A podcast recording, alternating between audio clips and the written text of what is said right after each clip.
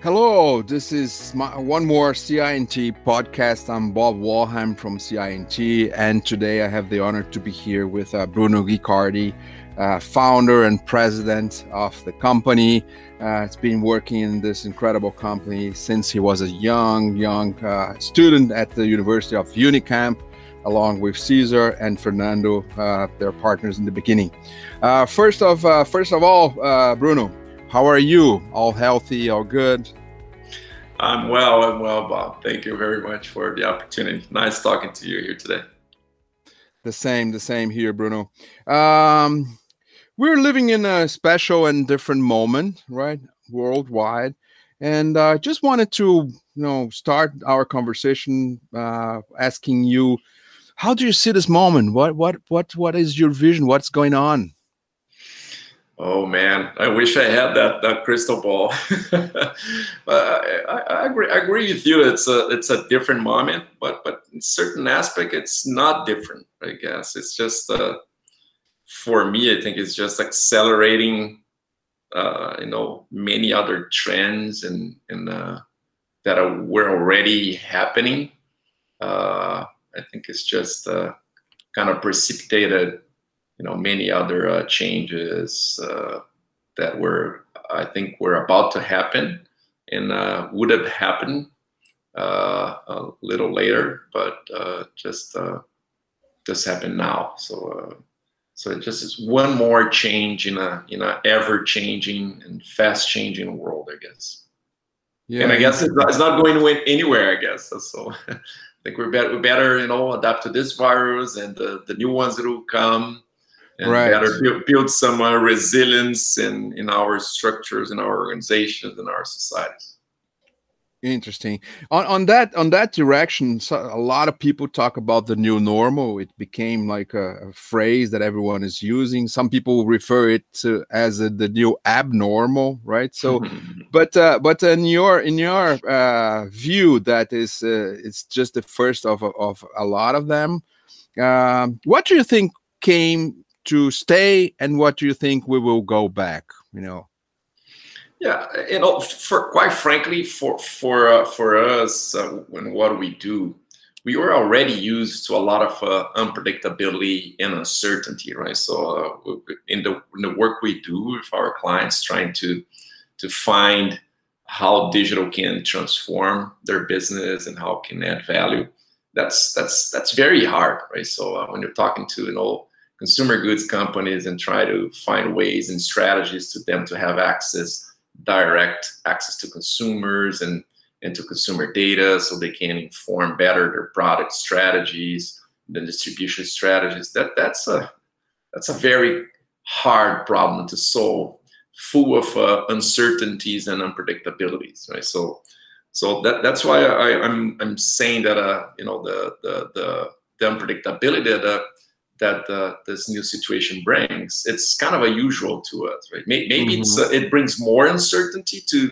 to the overall market, uh, mm-hmm. but quite frankly, that's uh, it's an uncertainty and an unpredictability uh, that uh, that we're used to. That that's where we live. Like if you look at the, the digital space, even the giants, right? So if you look at the the failures that are the, the Googles and Facebooks, like they have a big uh, list of uh, failures and products and, and services that uh, they introduced in the last 10 years that's endless right? And then they have everything right? They have the the access to to the talent they have the technology uh, they have everything and, and still they fail. And by, by, the way they have a ton of data about us so they should have they should know what people want right? And still they they have a list of, uh, of products and services they created they, they shut down right? So you see how hard it is to to compete in this digital uh, uh, world.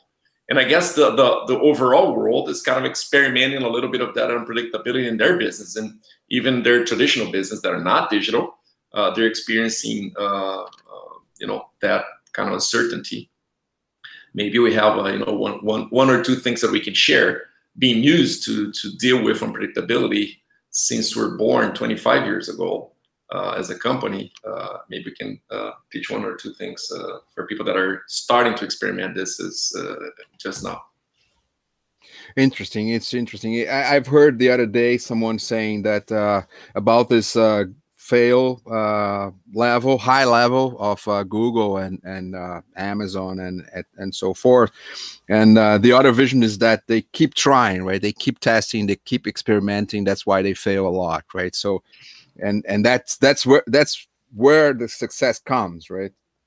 Yeah. So, so but but but it's a it's a completely different way to to to invest and think about uh, ideas, right? So, in a sense, they have less uh, reverence for their their own ideas, right? They're less attached to their ideas. They don't. They, if you see Google all the time, like they don't have any, you know, uh, uh, trouble shutting down something they invested, you know, one or two years. And uh, if that's not generating traction, just kill it, right?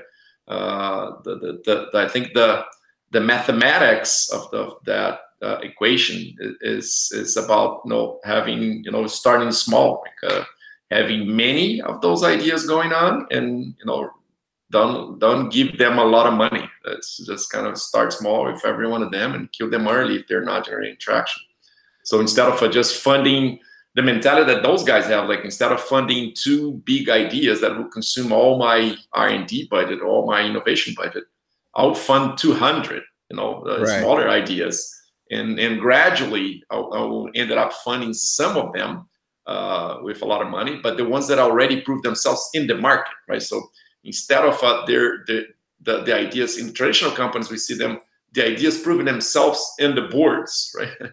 they have right. to they have to, to to to to pass the board, and the boards actually ended up picking you know the the few ideas that have the the honor to be launched, and they they are kind of fully funded, right? Uh, so that's that's the, where we're thinking kind of how to kind of put the, that process totally upside down, right? So kind of a uh, to kind of a the, the, whole experimentation thing, right? But uh, but that to to to it, it, doesn't change the way you fund uh, mm-hmm. those ideas, innovation. It just doesn't go anywhere. Yep, yep. Uh, Bruno, we we are about um, almost six months, depending on on the region, right? Uh, we are all around the world, so it started a little bit earlier in Asia.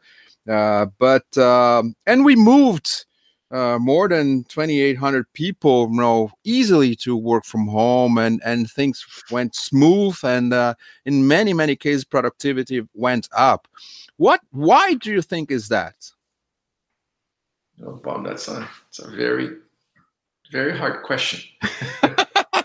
but at least you know from now that it's been a couple months, what what you understand were the factors maybe you know the fact that we were collaborative already that we had a horizontal yeah. leadership structure or you know those kind of things helped us. Yeah i think i think what helped us is that there's a, a great bond uh, already uh, between you know among people. People kind of feel very connected in the teams that they are working with. So uh, that helps uh, you know keeping the the the the, the team connected and engaged right? So they know themselves for a while. They've been working in the same challenge for a while. So that, that there's this uh, they're not strangers to each other right? So they they feel that connection and they feel empowered to do what the what they wanted to do. And of course there, there's the nature of our business which is uh, digital by nature right? so that's easy. It's, it's harder mm-hmm. to to think of and of you know, we're not we're not a factory right so it's a so it's by nature it's possible to do it right? mm-hmm. uh, i think that the, the challenges for us at least was uh, some activities that we even before we believed that it could not be done uh, re- remotely or online for example the, the workshops and the and the co-creation sessions that were uh, mostly uh, done uh, in person uh, even those that we you know we previously believed that we couldn't do it uh, remotely we, we were able to do it right? So uh, and i think i think quite frankly you know we, we can do it but we can do it it's just a proof that we can do it way more like the human potential is uh, is it, it goes way beyond the the constraints and the the of uh, the what we think can be done and, and, and the way that we, the, the world is structured today, right? So we can do, you know, much more, much more. We go beyond the, the limits and the and the parameters and the and the way we see the world today. I agree. I agree. Uh, it's interesting. I was discussing with a friend the other day uh, about uh, communication through digital, a very you know, non-digital person, and I said to him, you know, empathy happens online, and and that's that's a kind of a barrier that you just mentioned, right? So when we we eventually didn't need to make it happen, we we prefer the in-person, you know experience. But when when we had to do it you know it just happened right? So yeah. and, and then you find other possibilities right? So then right. you realize that uh, there, there are other possibilities other potentials that you can do things differently and i think that that will stay to your previous question right? So what will stay what will go away? Uh, internally we, we work with a lot of uh, a lot of our clients in, in changing uh, their uh, cultures right? So uh, how we help them change a culture. It's it's probably the most complex uh, problem that that we're involved with, and, and we use the same we use this this theory from Professor Edgar Schein from MIT about how to change a culture, which is uh, first is understanding how cultures are formed, right? So and, and it, it's and, and, and to in explaining a culture culture is in, in, a, in a very simplistic way to, to put it culture is the way we do things around here right and right. here being a company or even a country right like a, right. how we how we do things how we behave in a certain way in, in a certain uh, organization again being a company a, a, department or or a country right country. we do it we do it because we were successful doing that that way. Like right. That, that, that's a reason. We were successful. We are happy doing right. things that way. Right. So the only way to replace that behavior uh, is introducing a new behavior that is more successful than the previous okay. one. Right. right. So that, that that's the that's the the lesson that we learn. The, you know, trying to deploy uh, uh, you know new behaviors at clients because if you don't introduce something that's successful it's just if you're just introducing a, a method that uh, that people have to learn then you're just introducing a burden right so so right. when you come when you come in okay let's let's know that let's introduce design thinking let's introduce agile and all those things to people that are smart that do their things their way and they're being successful uh, if, if they don't see how they're going to be successful doing that and even and again more successful we cannot be marginally successful better. Right. like marginally right. better. It has to be way better. Way better. Otherwise okay. otherwise it doesn't pay off right? I have to learn all those new things. And for what right? So just to be marginally better? Well i, I better stay the way i stay right? So right. so so so what, what i think will stay after this uh, uh quarantine and lockdown it will be the, the things that we experienced that were better, that were right. much better than before, right? So right. the ones, the, the, things that we experimented, you know, let, us let, all the virtual meetings. So everybody's talking about like, uh, apparently the nobody will work from offices five times a day, no, eight hours a day, five times a week anymore, right? So everybody kind of got it that there, there is a better there is a way that's better than the other one right doesn't right. need to be 100% maybe some activities uh, mm-hmm. will still continue you know, to be in person but people understand that this is better right and, and when they see that and they when they experience that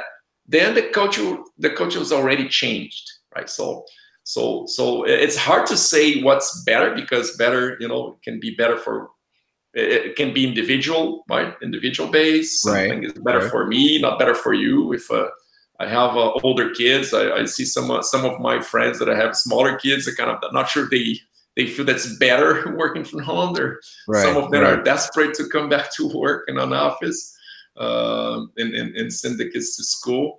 But but but again, uh, I think the the the that premise still holds, right? So if if you find those in the new ways of doing things, if, if you find that something that works better than the past, it's it, then you kind of you start to change structurally uh, the way you know things work.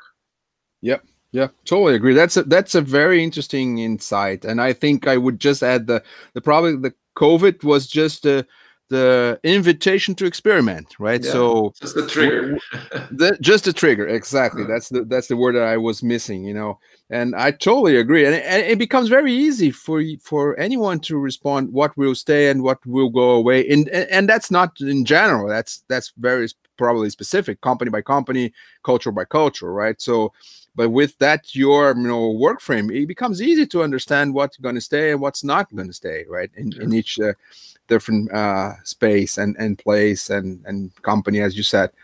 Let and, me it, and, it's hard, and, it, and it's hard to predict what's going oh, on. Absolutely. It's going to have that potential or not, right? So that, that's why we advocate for this, you know, multitude of ideas. So try a lot. The, only, the only way to succeed in, in an extremely uncertain world it's try a lot of different things, right? So right. try a lot, try small, and but try a lot, you know, and, and, and some things will fly, some things will generate traction and then you fully funded them right when you find when you find that golden nugget then you double down and, and invest more but it's right. very hard to upfront beforehand predict what's gonna what's gonna have that impact Oh yeah, oh yeah, and that's why you know a, a, culture that accepts failure is so important, right? Because if you try a lot, you're gonna fail a lot, right? So yes. it's in, it, it's part of the the deal that you're proposing. Let me shift a little bit the conversation here, Bruno. Uh, we've seen a big uh, shift into the role of uh, tech people. Don't don't want to say any title, but I think everyone that is involved with tech, uh, it's has a very different role, responsibility. You know, got you know involved with uh, CEOs and boards. Um, how do you see that? Uh, Bob, I, I, think it. You know, it's it's about the time that that uh, boards and CEOs they learn more about tech. If, if you think about it, like uh, a CEO was was is every CEO is well versed in the marketing lingo, in the accounting lingo, right? And the in the all the disciplines that a company has to have. The CEO understands them all, right? With a certain uh, right. level of depth.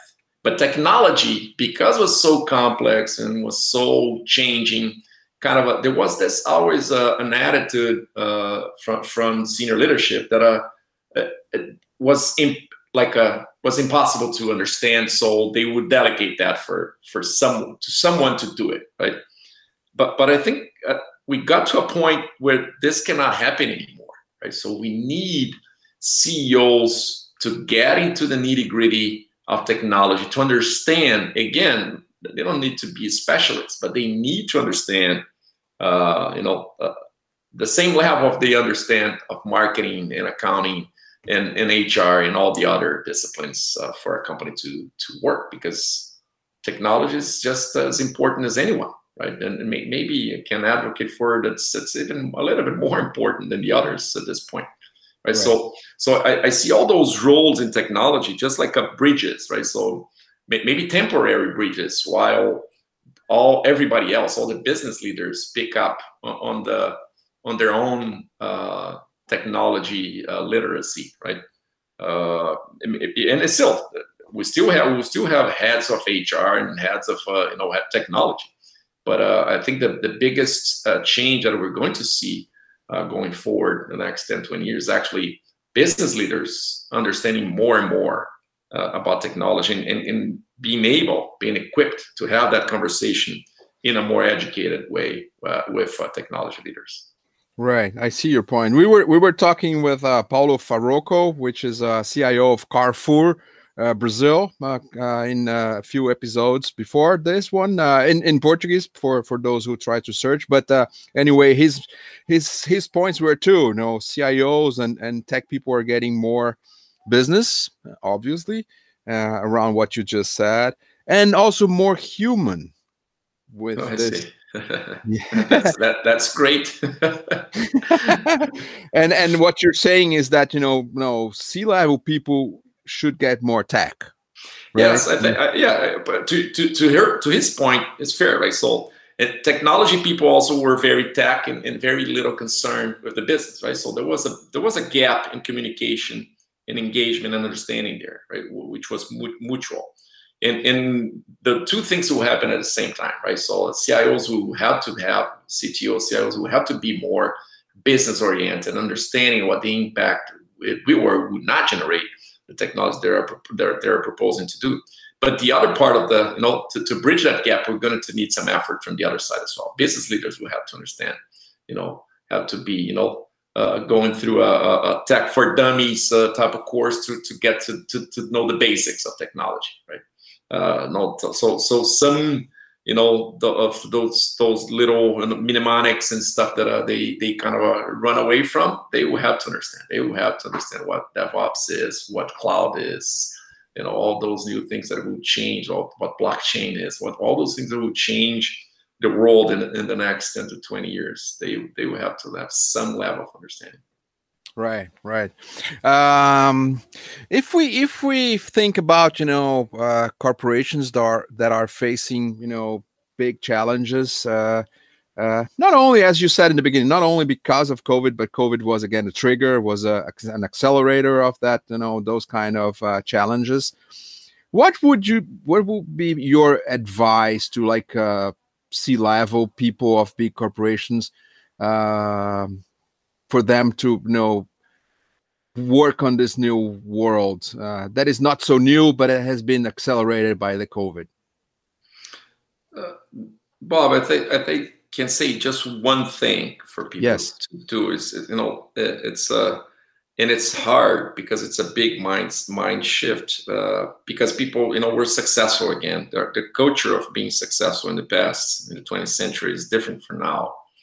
Uh, people people usually just uh, fall back to their what what made them successful and what made them successful in the past was dealing with problems in a certain way. And this way usually was you know we will uh, we're smart people. We're going to study the problem all break down the problem analyze it you know come up with a plan and execute right? That's the way uh, things worked in the past but unfortunately, the type of problem that we're seeing in the market today, when you're thinking of uh, you know uh, restructuring your product line, launching you know uh, a new product or service, uh, or how to go about digital, how to incorporate digital in, in your company's tissue, uh, that's a type of problem that you just the, the number of variables to be analyzed and uh, and the correlations and the, the interactions among those variables are so immense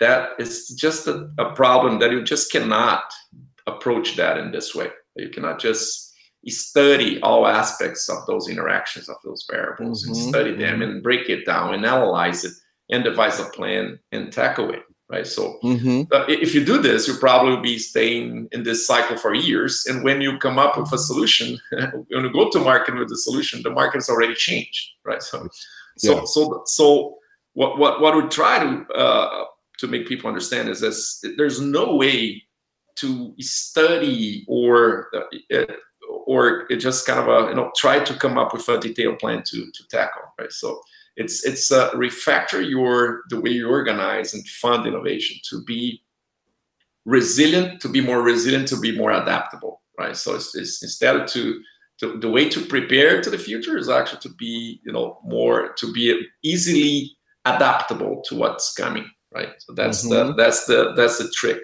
It's just kind of for, for example strategy work changes dramatically in this sense right? So strategy is not about to decide what you're going to do. It's, it's about picking a direction where you want to go in terms of what the value prop you we're going to have for for clients and that's it uh, the what is again we have to explore. The what what what are going to take us there you have again to try many different things towards that direction right? And you know and when you find that golden nugget then you kind of double down and, and, and scale it. But but it's a completely different way uh, to navigate the complexity right? It's uh, it's it's uh, it's it's have taking a humble positioning that we don't know which is not it's not what people are used to do, right? Usually mm-hmm. people are like, hey, if I'm here, if I'm you know, a senior leader in the company, I have to know, I have to have the answers. But unfortunately, I know how solitary that can be. They don't have the answers. Right? They, if they think that they have the answers, they they they they will probably they're probably in, a, in, in a big trouble. because they nobody knows. So so I think it uh, the whole journey starts with the acknowledgement that we don't know what's going to happen, and then prepare ourselves in the best way, our people and our structures, to deal with that uncertainty in a way that we adapt fast to whatever uh, is thrown at us. Yeah, perfect. That makes total sense. I was in a in a live conversation yesterday with uh, Bill Reichert, uh, which is one of the founders of Garage.com, along with uh, Guy Kawasaki, and uh, he was talking about uh, entrepreneurs, right? That uh, he he how he chose entrepreneurs, and he said they don't want smart people because they are the ones that know the answer. They want savvy people that are the ones that have the experience that will find out the answer. is more or less into the direction of what you just uh, said, right? Exactly. And uh, because go ahead.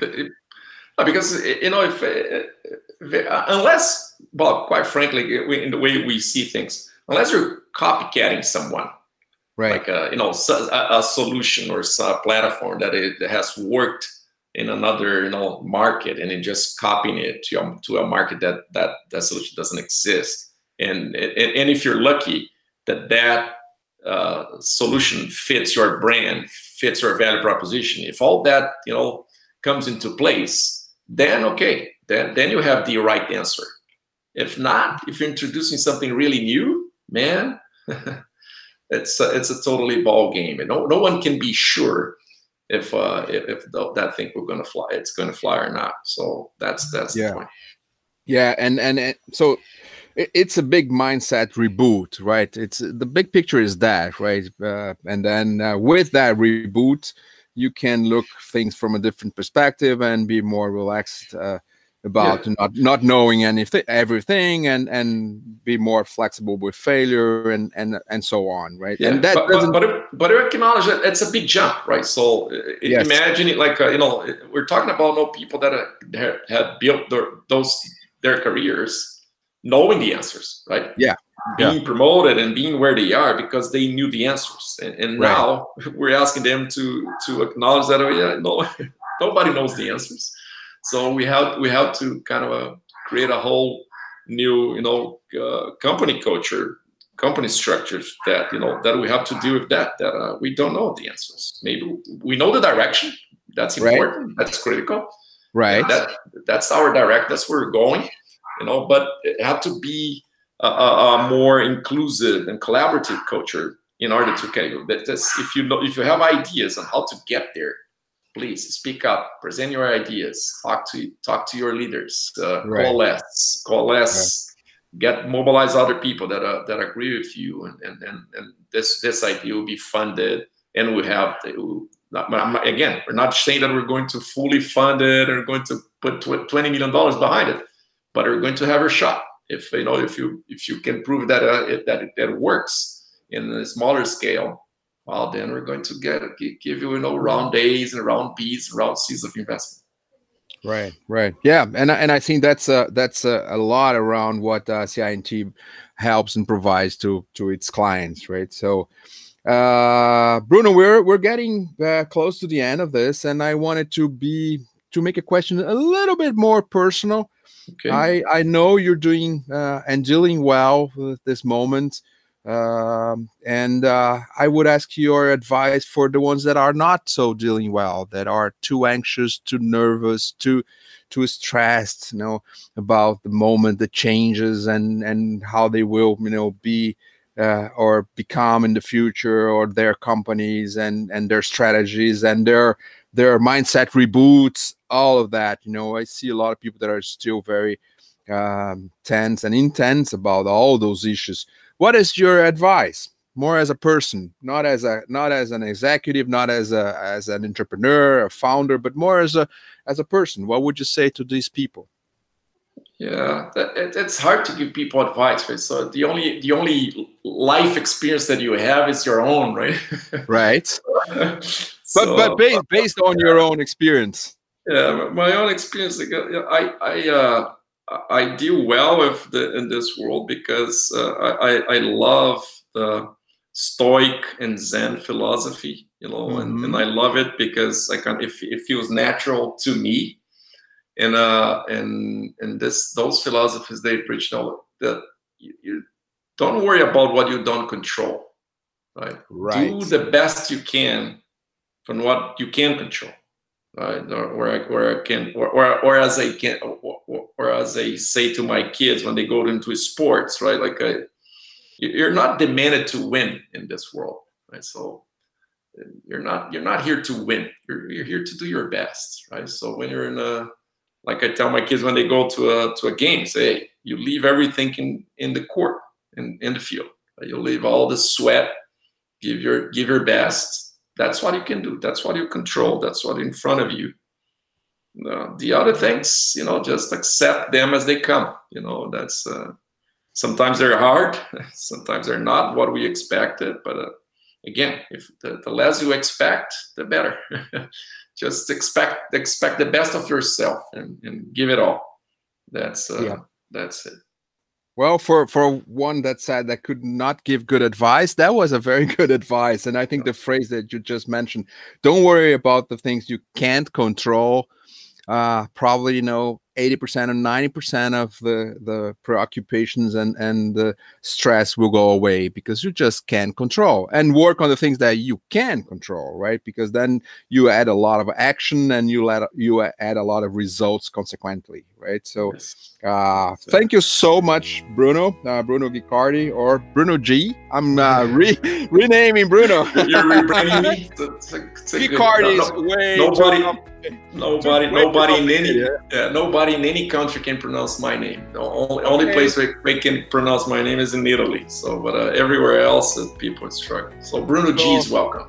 Bruno G, thank you so much. Uh, hope uh, everything continues well with you and your family and everyone else. Uh, and uh, this was one more CI&T podcast. I'm Bob Warham. See you next time. Thank you so much, guys.